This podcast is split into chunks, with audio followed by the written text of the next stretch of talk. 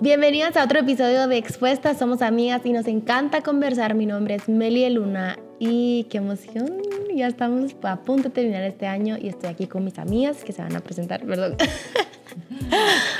Hola, soy Maya Alonso y estoy muy feliz también eh, de estar junto a Meli, a Madis y terminar el año junto a ustedes. Estamos arrancando el último mes de diciembre. Qué alegre y para mí diciembre tiene como 15 días, ¿verdad? Se pasa súper rápido. Bienvenidas. Hola, mi nombre es Madis Sánchez. Qué alegre estar con ustedes compartiendo un episodio más de Expuestas. Quiero contarles que me encontré a muchas expuestas este fin de semana. Muchas, muchas les mandaron muchos saludos. Maya, Meli, de todas edades. Yo mm, me da como nervios cuando me decían porque le pongo carita a las personas que nos escuchan y me entra pena ay, yo, y yo qué digo en expuesta. Pero gracias a todas las que ven este podcast, que lo comparten y tenemos información importante para ustedes también, para las expuestas que tienen que ver con Guatemala, con una convivencia presencial. Sí, las queremos conocer y para eso hicimos una convivencia el sábado 10 de diciembre. Vamos a estar en COPS, se llama, está en zona 16 en Cayalá, en Dinamia, eh, adentro de la iglesia Tiempos de Gloria. Y ahí vamos a estar desde las 5 y media de la tarde. La idea es pasarla bien, comer rico, conocerlas y pues hacer un programa ahí con ustedes. Eh, pueden, eh, les dar toda la info para que puedan estar. Incluye material, incluye la cena de convivencia, porque ahí seguro vamos a platicar un montón. Y si tú quieres más información, pues tienes que tener libre la fecha 10 de diciembre de 5.30 en adelante. Mm. Y puedes escribir al WhatsApp, es en Guatemala 32 43 65 63 o más 502 32 43 6563. Ahí una amiga te va a dar toda la información que tú necesitas para que reserves tu lugar. Son muy pocos lugares los que tenemos, así que si estás viendo esto de una vez, escríbelo para poder reservar. Y quiero resolver dudas rápidamente. No, no solo es para las de Patreon, es para todas. Y alguien es para todas. Ya sea que estás en Patreon, bienvenida. Y si no estás en Patreon, también bienvenida. Y incluso alguien me escribió, yo nunca he escuchado el podcast, pero tengo amigas que sí, podría ir. Por supuesto, vente, vente. Todas son bienvenidas, así que las esperamos este 10 de diciembre en COPS, eh, en el interior de Iglesia Tiempos de Gloria. Ahí nos vemos. Solo las de Patreon tienen un descuento especial. Claro, Entonces, claro. Ahí las esperamos. Sí, nada, bueno, y el día de hoy vamos a estar hablando de un tema eh, que cómo pasa. Sí. que, que, hemos ayudado a muchas personas que están, bueno, no quiero decir muchas, pero algunas personas que han tenido esto en su mente y es no me gusta la iglesia o no me gusta ir a la iglesia. Em, en lo personal, me gustaría empezar diciendo que esto, como, como pues yo, yo no había visto tanto esto, pero después de pandemia sí, porque como que se acomodaron. Pues muchos pues que tal vez ya venían y empezaron a ver iglesia en línea, que pues no está mal, pero habría que saber la, la, la, ¿qué? La explicación detrás del por qué, por qué decidieron ya solo quedarse en línea, ¿verdad? Pero, pero de eso vamos a estar platicando hoy, así que ¿qué piensan? Bueno, creo que un punto importante es la pandemia y me gustaría tocarlo. Fíjense muchis que la vida nunca fue pensada ni diseñada por Dios para vivirla en línea. O sea, en primer lugar. Es decir, yo no soy eh, enemiga de las redes sociales, al contrario, creo que nos acercan a quien está lejos. Pero sí hemos visto, sobre todo en esta pandemia, que hay gente que simplemente ya no regresó a los templos. Entonces, a mí sí me gustaría como animarte a, oye, eh, ya es hora y en esta parte del mundo podemos reunirnos en libertad con otros cristianos a adorar al Señor y a escuchar la palabra. Creo que Latinoamérica tiene una libertad impresionante. También las invito a que sigan páginas o redes de misiones en otros países y vean que muchos de nuestros hermanos no tienen la libertad que hoy nosotros tenemos acá y que la estamos desperdiciando. Te animamos a vivir la vida hazte presente, mm. hazte presente delante del Señor, eh, a todas ustedes o todos los que nos escuchan también. Si de repente la pandemia nos dejó acostumbrados, no solo se ha dado en los asuntos de iglesia, hay gente que, que dice, me acostumbré y en el trabajo se cambió y entonces ahora todo es en línea. Tengo compañeros locutores que todavía están desde su casa personalmente la experiencia es totalmente distinta. Yo quiero llegar a la cabina. Yo sí las animo. Creo que hablo por las tres al decir, Hazte presente en la vida, hazte presente en la iglesia, hazte presente en tu trabajo. No estamos hechas para vivir escondidas, aisladas, solo en las paredes de nuestra casa. Y creo que sí es una conducta, pues pandemia voy a decir, pero ¿qué pasa adentro? ¿Qué pasa que no nos está atrayendo la casa de Dios? Sí, sí. ¿Verdad? Saben que yo sí, eh, contrario a lo que tú decís de la pandemia, yo siento que es algo que escuché desde bien chiquita. Mm. Pero mi papá, pues nos llevaba a nosotros, él todavía es parte de la iglesia presbiteriana en Guatemala. Y... Em, entonces como que iban mis tíos y mis primas. Entonces tengo como el primer recuerdo que alguna de mis primas me decía, es que no me gusta ir ahí. ¿Por qué? Porque cantan himnos, que porque cantan himnos tradicionales, porque la alabanza, porque temas de liturgia, porque no aplaudían en ese tiempo ahí, porque no aplauden. Y yo yo decía que sí es verdad todo lo que ella está diciendo, pero en mi mente era como que hay que ir a la iglesia, ¿verdad? Porque era lo que mi papá nos decía. Em, y este, después, pues obviamente mi, mi, primera interacción con que habían más iglesias allá de la mía fue con que mis primas empezaron a ir a otra iglesia, que es la iglesia que les conté de, la casa hogar, precisamente esa iglesia que mis primas eh, empezaron a ir. Y obviamente la alabanza era otra cosa, las prédicas, los jóvenes.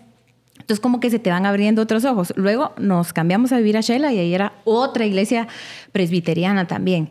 Eh, al lado del teatro, una iglesia que, amo mucho. Y eh, pues era otra experiencia también. Entonces como que siento que me tocó ver esto del comentarios que miraba de chiquita es que sí, que la liturgia, que lo que hacen, que lo que no hacen y que Arminio, que Calvino, o sea, toda mi niñez las conversaciones de la familia yo decía, ay, ya van a empezar a hablar que los presbiterianos, que o sea, yo crecí oyendo esto. Entonces, eh, creo que mi mamá cuidó mucho nuestro corazón haciéndonos ver que todas las iglesias son diferentes, que todas las iglesias se respetan. Y yo lo distinguí hace años que me, empezó a irritar alguien que era muy crítico de la iglesia en sus redes sociales, que la iglesia no sé qué, que la iglesia no sé qué cuántos. yo dije, esta persona creo que lo que quiere atacar es la religión. Y yo creo que a veces nos disgusta la iglesia, pero lo que nos está disgustando es la religión, no la iglesia. La iglesia como tal es hermosa, es valiosa, es activa, eh, es toda persona que cree en Jesús, que es parte del cuerpo de Cristo.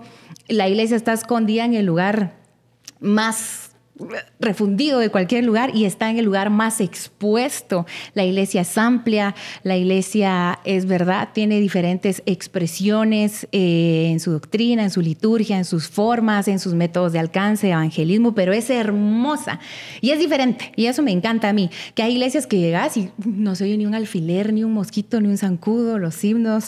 Eh, de hecho, uno de mis tíos que es pastor es cuello clerical, toda la onda, y hay iglesias donde eh, 360 grados. Hay iglesias que son eh, que bien cool, que pastores relevantes, hay iglesias que pastores. O sea, la iglesia es hermosa, tiene tantas opciones donde en una de estas opciones creo que todos podríamos sentirnos cómodos, pero yo creo que lo que sí podríamos aterrizar es que la organización eh, religiosa muchas veces sí se pone lenta, muchas veces tiene procesos, muchas veces tiene implicaciones con las que muchas veces podríamos ofendernos y hay que hablar en nuestro corazón qué es lo que no me gusta. Quizá lo que no me gusta es la religión o la religiosidad como tal.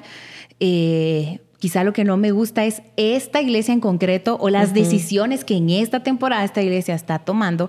Pero creo que vale la pena esta aclaración para que limpiemos nuestra mente y decir, en serio, la iglesia atiende personas, huérfanos, viudas, ancianos, corazones rotos, corazones que no tienen nada. En la iglesia hay amistad, la iglesia es...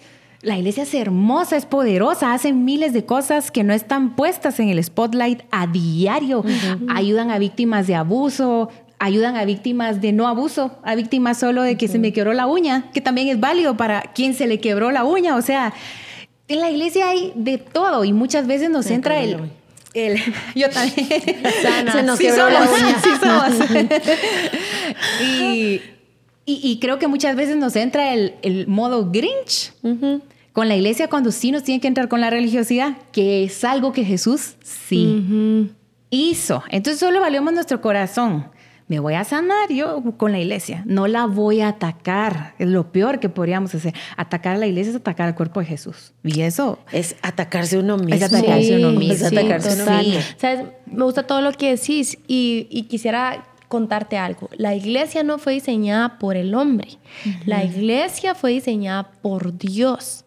Entonces, de aquí partamos con que no es algo como que Mais, Meli y Maita te están diciendo así como nombre de hombre a hombre. No, o sea, la iglesia está en la Biblia y la iglesia la diseñó Dios y la diseñó que nosotros como seres humanos pudiéramos dirigirla. Entonces es algo es algo, es algo puesto por Dios. Y por eso que tú decís que tanta, tanta em, diversidad, porque los humanos somos totalmente diferentes, pues. Entonces, eh, me gusta que digas, e, evalúa tu corazón porque tal vez no es necesario como que, que, que no me gustaría que generalices del no, la iglesia no, sino que hay detrás de la iglesia donde fuiste. Te hicieron algo, viviste una experiencia fea, eh, no te llamaron cuando esperabas que te llamaran, eh, no estuvieron en algún momento importante, qué sé yo. O sea, tanto que puede haber detrás de, no, la iglesia, ¿para qué voy a ir? Sino que sana tu corazón y sabe de que la iglesia fue puesta por Dios y estamos verá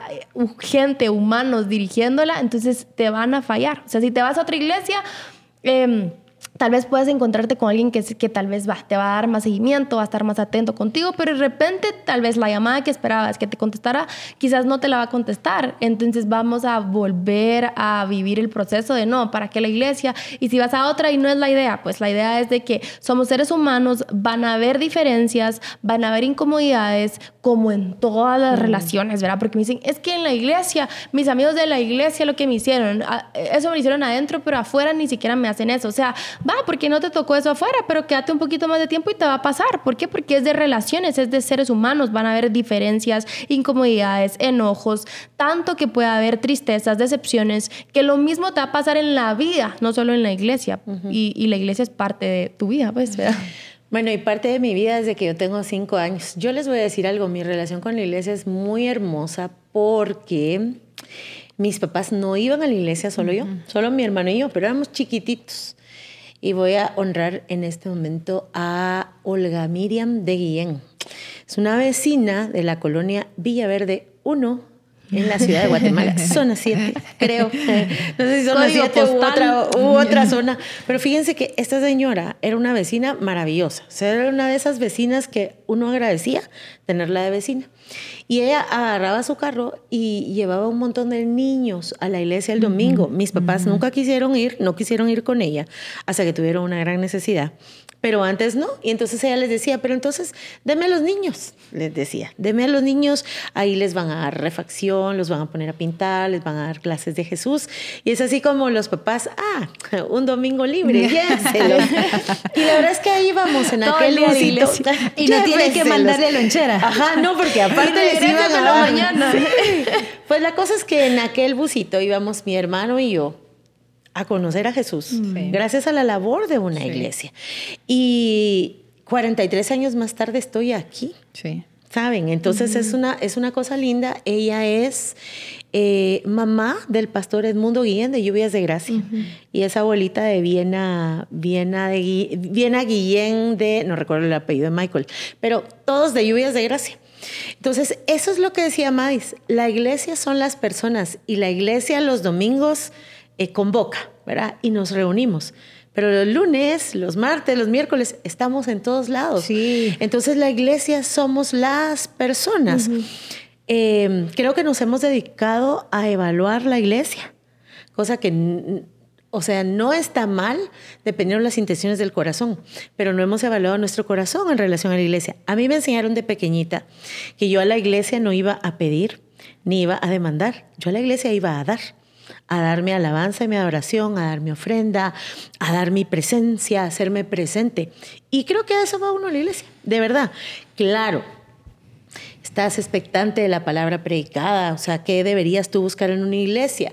Como dijo Mais, hay de todos los sabores, colores y estilos, pero anda a una, que te prediquen la Biblia como tal, que puedas crecer allí. O sea, hay muchas cosas que puedes ver que sí, que me queda lejos, que me queda cerca, que al final para algunas personas es relevante, para otras no. Hay unas que se atraviesan una ciudad entera para ir a ese lugar, porque la iglesia marca la vida. Mi hermano y yo somos fruto de una iglesia en nuestra infancia y eso nos nos cambió la vida, conocimos a Jesús y nuestro destino fue totalmente transformado. Yo te diría, no te quedes sin la experiencia, vaya, si no te gusta una, pues anda otra. Ayer estaba hablando yo con una amiga en una reunión y me decía que, fijo, después de la pandemia voy a decir, que se acomodó a ver ciertos predicadores. Ahora tenemos en línea muchos predicadores que podemos ver y está muy bien, pero jamás eso sustituye la experiencia comunitaria de una iglesia. Jamás eso sustituye adorar eh, en comunidad. Jamás eso sustituye la parte de la iglesia que es familia, porque la iglesia es una familia. Entonces, te invito a que, yo le decía a ella, eh, ya fui a un par. Ah, bueno, pero en Guatemala hay 800 más. Date un tour. Pedile al Señor que te lleve al lugar donde Él te quiere llevar, a un lugar donde puedas tanto dar como recibir, sentirte llena, servir de todo, pero no te quedes sin la experiencia comunitaria de la iglesia, porque así lo dijo Jesús. Ni Él anduvo solo muchis, ni Jesús anduvo solo. ¿A qué horas nosotros? Sí. Hay algo que está mm, en la Biblia como un testimonio de lo difícil que es administrar comunidades de personas. Y yo creo que es aquí donde nos puede empezar a brincar el ojo y ya empezamos, pero no me gusta cómo lo hacen aquí, qué tal. Y empieza con Moisés.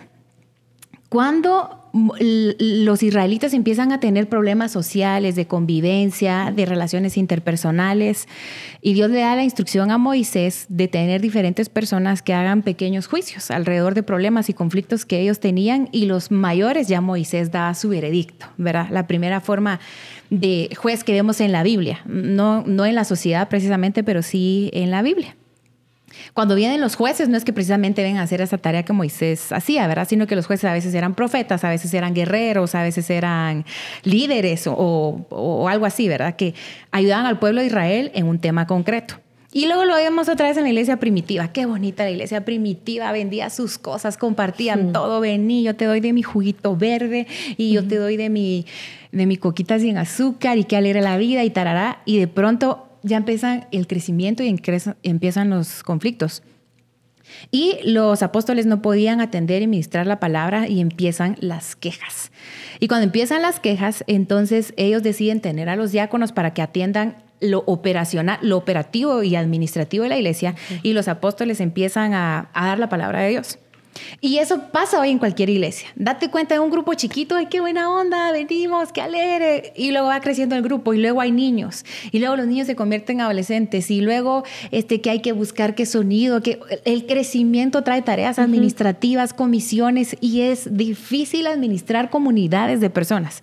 la tarea pastoral está en el top 5 de actividades estresantes, porque cada persona te puede salir con cualquier eh, historia y obviamente como en la iglesia hay seres humanos llenos de errores, va a haber malas decisiones administrativas muchas veces, va a haber problemas y tenemos que tener un corazón misericordioso cuando veamos que nuestro pastor, nuestros ancianos, que las líderes de mujeres toman decisiones con las que no estamos de acuerdo.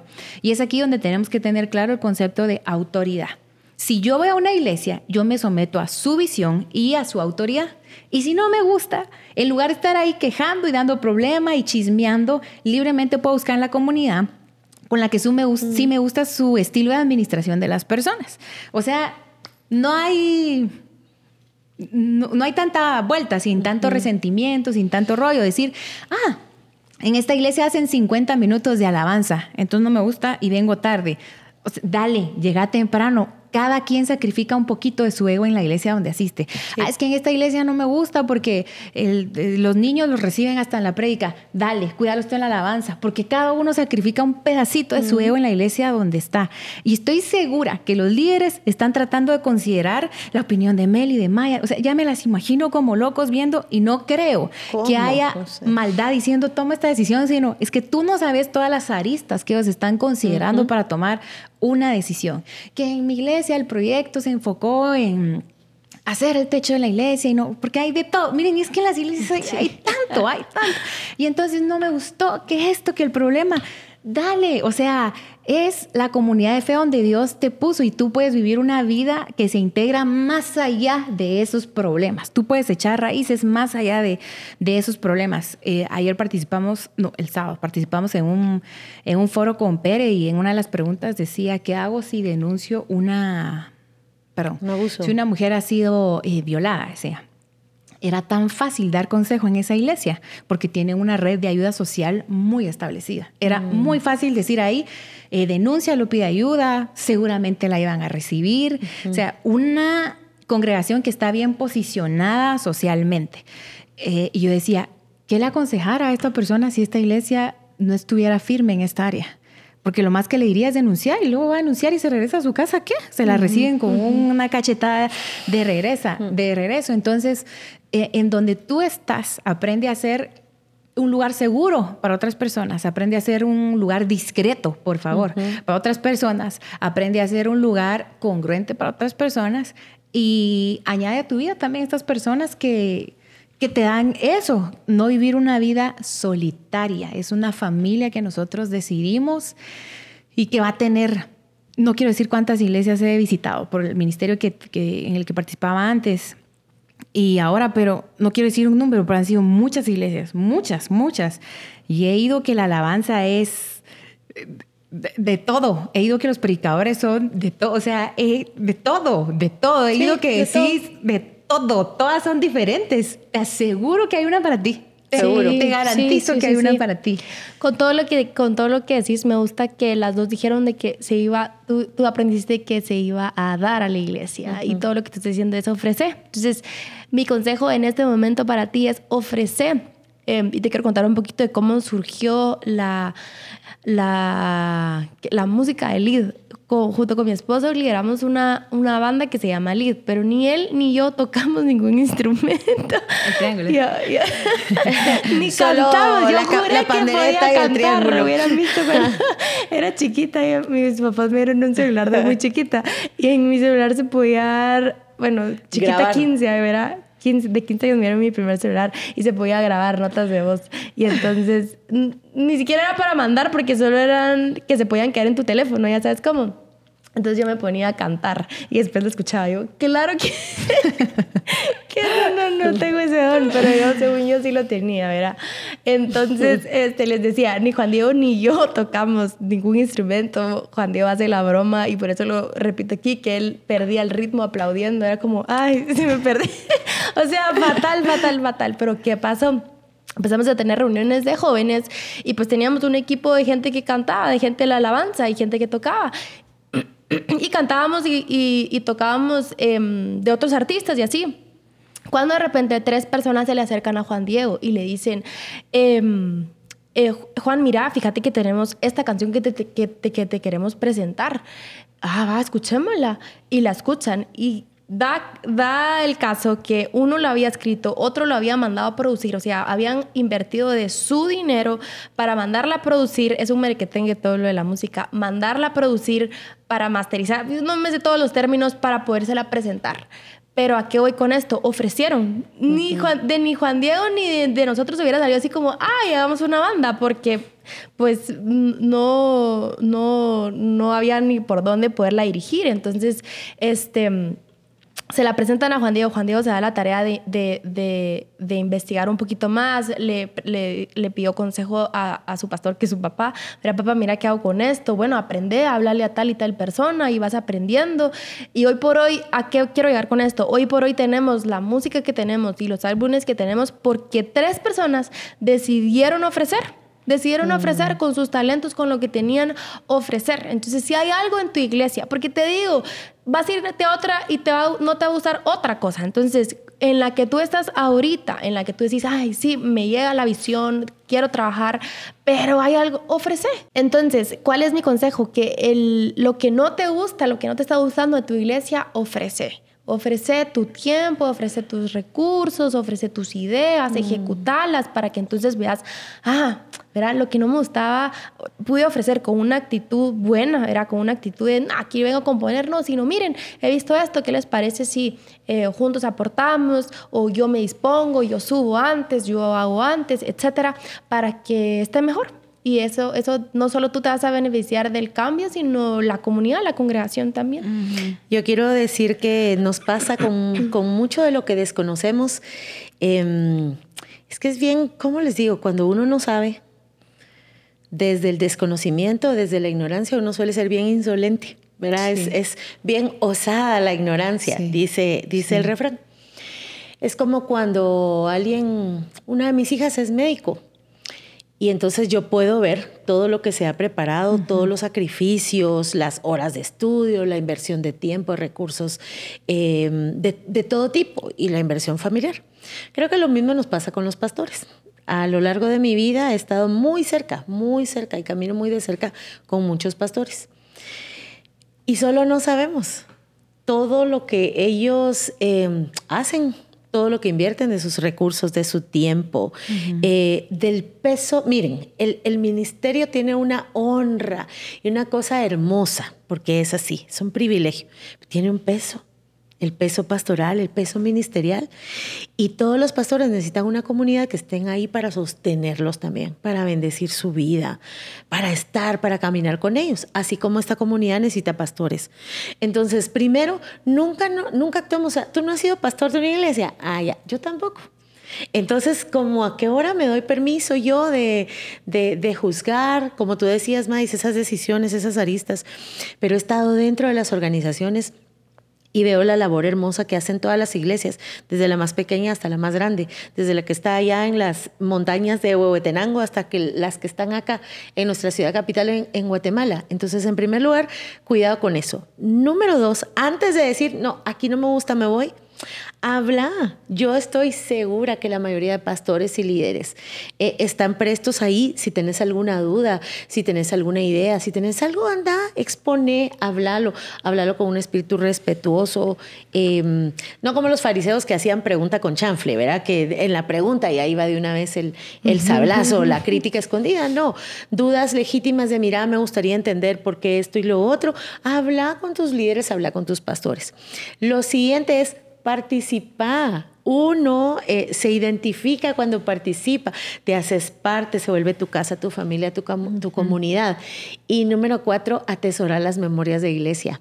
Eh, las tres, grandes amigos conocidos en la iglesia, esposos de la iglesia, momentos y memorias de nuestra vida, no solo espiritual, de nuestra vida en la iglesia.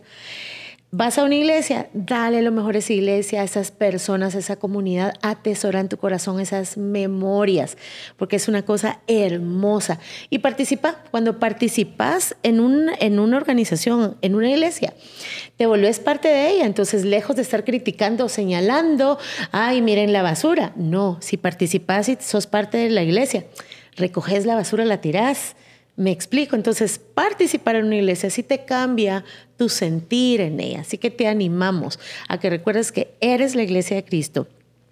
Somos un montón de templitos y luego nos reunimos en edificio a adorar al Señor de manera comunitaria y es maravilloso. Para eso te estamos, eh, estamos haciendo este, este episodio, para animarte. Sí, solo quisiera decir dos cosas. A veces nos puede irritar eh, en la iglesia hipócritas y pues sí creo que hay una cultura que se ha generado de no contar que cometemos errores, ¿verdad? Hasta hay cierto paniquito de, ah, se van a enterar qué hice, que no sé qué. Y, pero creo que podemos sobreponernos como iglesia a este tema. Amo mucho eh, la forma en que Juan Diego y Melissa promueven esto, la sinceridad, la confesión, pedir ayuda. Para mí es natural poderle ir a contar a Meli esto y siento que es recíproco también lo promovemos también con la gente que trabaja con nosotros y en las iglesias donde Dios nos da la oportunidad de estar es promover esta sinceridad. Ahora, obvio, ni, ni las personas que no conocen en Jesús agarran su Facebook para escribir, me robé hoy un millón de quetzales. O sea, no lo va a hacer ni una persona normal, ni lo va a hacer en general. Todo pecado siempre se pone bajo la mesa. Sí. O sea, no, eh, Entonces, que vas a encontrar, eh, no le quiero llamar hipocresía, somos solo personas que cometemos errores, que encontramos una y otra y otra vez el perdón de Jesús y la gracia de Jesús. Y la otra cosa que, que quería decir alrededor de la iglesia se me olvidó. La hipocresía era una y la otra se me olvidó mucho. Bueno, pero con la hipocresía tenemos suficiente. Sí, porque es como clásico de que yo no voy a la iglesia porque son unos hipócritas. Sí. o sea, ¿cómo fue? La iglesia, sí, es, es, es, la puerta abierta para todos. Llegamos rotos, enfermos, eh, heridos, heridos, equivocados, sucios. Pues recuérdense que Jesús dijo: Yo no he venido por busca de los que están sanos, con los que se creen sanos, sino por los que eh, los por, pecadores que están dispuestos a arrepentirse. Eso somos la iglesia. Un montón de pecadores que hemos estado dispuestos a arrepentirnos una y otra vez y que encontramos gracia una y otra vez. Sí.